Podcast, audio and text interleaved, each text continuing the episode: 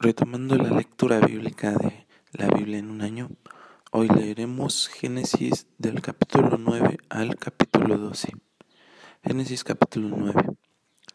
Después Dios bendijo a Noé y a sus hijos y les dijo, sean fructíferos y multiplíquense en la tierra, todos los animales de la tierra, todas las aves del cielo, todos los animales pequeños que corren por el suelo, y todos los peces del mar tendrán temor y terror de ustedes. Yo los he puesto bajo su autoridad, se los he dado a ustedes como alimento, como les he dado también los granos y las verduras, pero nunca deben comer de ninguna carne con su vida, es decir, que aún tenga sangre. Yo yo exigiré la sangre de cualquiera que le quite la vida a otra persona. Si un animal salva, si un animal salvaje mata a una persona, ese animal debe morir, y cualquiera que asesine a otro ser humano debe morir. Si alguien quita la vida humana, la vida de esa persona también será quitada por manos humanas, pues Dios hizo a los seres humanos a su propia imagen. Ahora sean fructíferos y multiplíquense y vuelvan a poblar la tierra. Entonces Dios les dijo a Noé y a sus hijos, ahora mismo yo confirmo mi, pacto con ustedes y con sus descendientes y con todos los animales que estuvieron en la barca con ustedes, las aves, los animales domésticos y todos los animales salvajes, con toda criatura viviente sobre la tierra. Sí yo, yo confirmo mi pacto con ustedes. Nunca más las aguas de un diluvio matarán a todas las criaturas vivientes, nunca más un diluvio destruirá la tierra.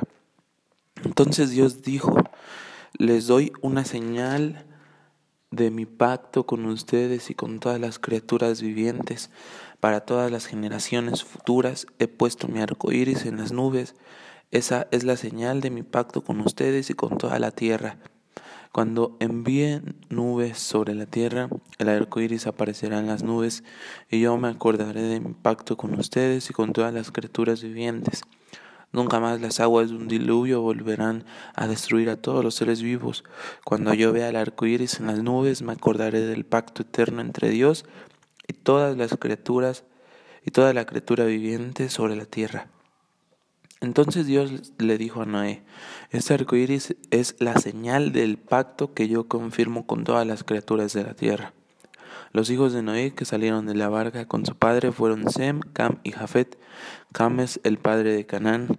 De estos tres hijos de Noé provienen todas las personas que ahora pueblan la tierra. Después del diluvio, Noé comenzó a cultivar la tierra y plantó un viñedo. Cierto día bebió del vino que había hecho y se emborrachó y estaba recostado y desnudo dentro de su carpa. Cam, el padre de Canaán, vio que su padre estaba desnudo y salió a contárselo a sus hermanos. Entonces Sem y Jafet tomaron un manto, se lo pusieron sobre los hombros y entraron de espaldas a la carpa para cubrir a su padre. Mientras lo hacían, miraban por otro lado a fin de no ver a su padre desnudo. Cuando Noé despertó de, de su estupor, se enteró de lo que había hecho Cam, su hijo menor, entonces maldijo a Canaán, el hijo de Cam. Maldito sea Canaán, que sea el más inferior de los siervos para con sus familiares. Entonces dijo Noé, bendito sea el Señor Dios de Sem, bendito sea el Señor Dios de Sem y sea Canaán su siervo, que Dios extiende el territorio de Jafet, que Jafet que Jafet comparta la prosperidad de Sem y sea Canaán su siervo. Noé vivió 350 años más después del gran diluvio, vivió 950 años y luego murió. Génesis capítulo 10. Este es el relato de la familia de Sem, Cam y Jafet, los tres hijos de Noé, a quienes le nacieron muchos hijos después del gran diluvio. Los descendientes de Jafet fueron Gomer, Magog, Madai, Javán, Tubal, Mesec y Tiras. Los descendientes de Gomer fueron Askenaz, Rifat y Togarma. Los descendientes de Gabán, de, Javán fueron Elisa, Tarsis, Kitim y Donanim.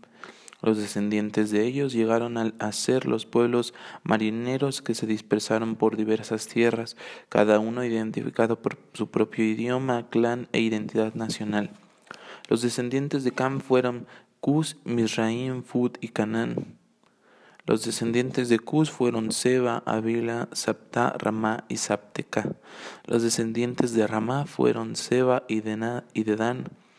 Cus también fue antepasado de Nimrod, el primer guerrero heroico de la tierra. Ya que Nimrod fue el mejor cazador del mundo, su nombre llegó a ser proverbial. La gente decía, este hombre es como Nimrod, el mejor cazador del mundo. Él construyó su reino en la tierra de Babilonia, con las ciudades de Babel, Erech, Acab y Calne. Desde ahí extendió su territorio a Asiria y construyó las ciudades de Nínive, Rehobot, Ircala y Resén, la gran ciudad situada entre Nínive y Cala. Misraim fue antepasado de los ludeos, los anameos, los leavitas, los naftuitas, los patruceos, los casluitas y los captoritas, de los cuales descendieron los filisteos. El hijo mayor de Canaán fue Sidón, antepasado de los sidonios.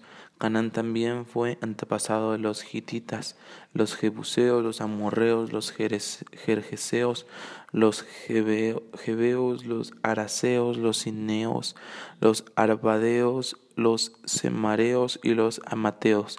Con el tiempo, los clanes cananeos se dispersaron y el territorio de Canaán se extendió desde Sidón en el norte hasta Gerar y Gaza en el sur y por el oriente tan lejos como Sodoma, Gomorra, Adma y Seboim cerca de Lasa.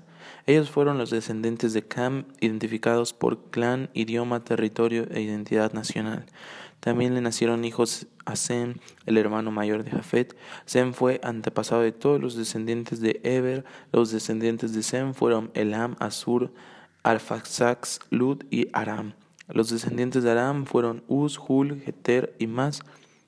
Arfaxat, fue el padre de Sala y Sala fue el padre de Eber. Eber tuvo dos hijos, el primero se llamó Peleg, que significa división, porque durante su vida los habitantes del mundo estaban divididos en diferentes grupos según su idioma. Su hermano se llamó Joktan, Joktan fue el antepasado de Almodad, Selef, Hazar, Mabed, Gera, Adoram, Usal, Dikla, Obal, Abimael, Seba, Ofir, Javila y Jobab, todos ellos fueron descendientes de Joctán. El territorio que ocupaban se extendía desde Mesa hasta Cefar en las montañas orientales. Ellos fueron los descendientes de Sem, identificados por clan, idioma, territorio e identidad nacional. Estos son los clanes que descendieron de los hijos de Noé, ordenados por nación de acuerdo con la línea de descendencia correspondiente. Todas las naciones de la tierra descendieron de esos clanes después del gran diluvio. Génesis capítulo 11. Hubo un tiempo en que todos los habitantes del mundo hablaban el mismo idioma y usaban las mismas palabras. Al emigrar hacia el oriente encontraron una llanura en la tierra de Babilonia y se establecieron ahí, comenzaron a decirse unos a otros, vamos a hacer ladrillos y endurecerlos como fuego, con fuego. En, en esa región se usaban ladrillos en lugar de piedra y la brea se usaba como mezcla. Entonces dijeron, vamos, construyamos una gran ciudad para nosotros con una torre que llegue hasta el cielo.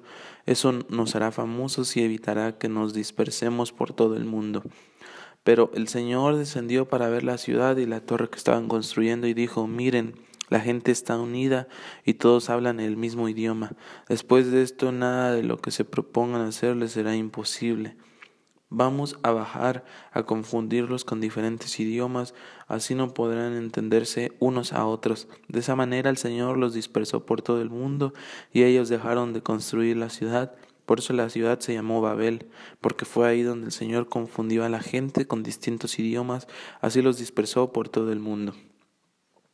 Este es el relato de la familia de Sem, dos años después del gran diluvio, cuando Sem tenía cien, años de edad, tuvo a su hijo. Arfaxat. Después del nacimiento de Arfaxat, Sem vivió quinientos años más y tuvo otros hijos e hijas. Cuando Arfaxat tenía treinta y cinco años de edad, Tuvo a su hijo Sala.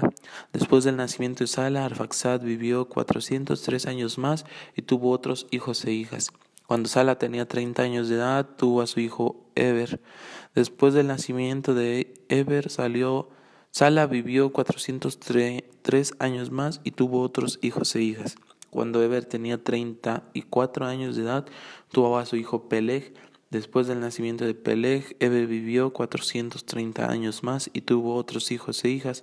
Cuando Peleg tenía treinta años de edad, tuvo a su hijo Reú.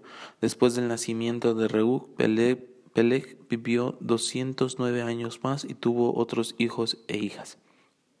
Cuando Reu tenía 32 años de edad, tuvo a su hijo Serug. Después del nacimiento de Serug, Reu vivió 207 años más y tuvo otros hijos e hijas. Cuando Serug tenía 30 años de edad, tuvo a su hijo Nacor. Después del nacimiento de Nacor, Serug vivió 200 años más y tuvo otros hijos e hijas. Cuando Nacor tenía 29 años de edad, tuvo a su hijo Tare. Después del nacimiento de Tare, Nacor vivió 119 años más y tuvo otros hijos e hijas. Después de que Tare cumpliera 70 años de edad, tuvo a Abraham, a Nacor y a Arán. Este es el relato de la familia de Tare. Tare fue el padre de Abraham, Nacor y Aram, y Aram fue el padre de Lot, pero Arán murió en Ur de los Caldeos, su tierra natal, mientras su padre Tare aún vivía. Durante ese tiempo, tanto Abraham como Nacor se casaron. El, nombre de la esposa de Aram era Sarai y el nombre de la esposa de, de Nacor era Milca.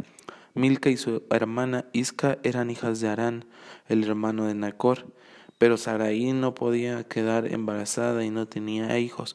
Cierto día Tare tomó a su hijo Abraham, a su nuera Sarai, la esposa de su hijo Abraham, y a su nieto Lot, el hijo de su hijo, de su hijo Arán. Y salieron de Ur de los caldeos, Tare se dirigía a la tierra de Canaán, pero se detuvieron en Arán y se establecieron ahí. Tare vivió doscientos cinco años y murió mientras aún estaba en Arán. El, Génesis capítulo 12. El Señor, el Señor le había dicho a Abraham, deja tu patria y tus parientes y la familia de tu padre y vete a la tierra que yo te mostraré. Haré de ti una gran nación, te bendeciré y te haré famoso y serás una bendición para otros. Bendeciré a quienes te bendigan y maldeciré a quienes te traten con desprecio. Todas las familias de la tierra serán benditas por medio de ti. Entonces Abraham partió como el Señor le había ordenado, y Lot fue con él. Abraham tenía setenta y cinco años cuando salió de Harán. Tomó a su esposa Sarai, a su sobrino Lot y todas sus posesiones, sus animales y todas las personas que había incorporado a los de su casa en Harán, y se dirigió a la tierra de Canaán. Cuando llegaron a Canaán, Abraham atravesó la tierra hasta llegar a Siquem. Ahí estableció el campamento junto al roble de More. En aquel tiempo los cananeos habitaban esa región.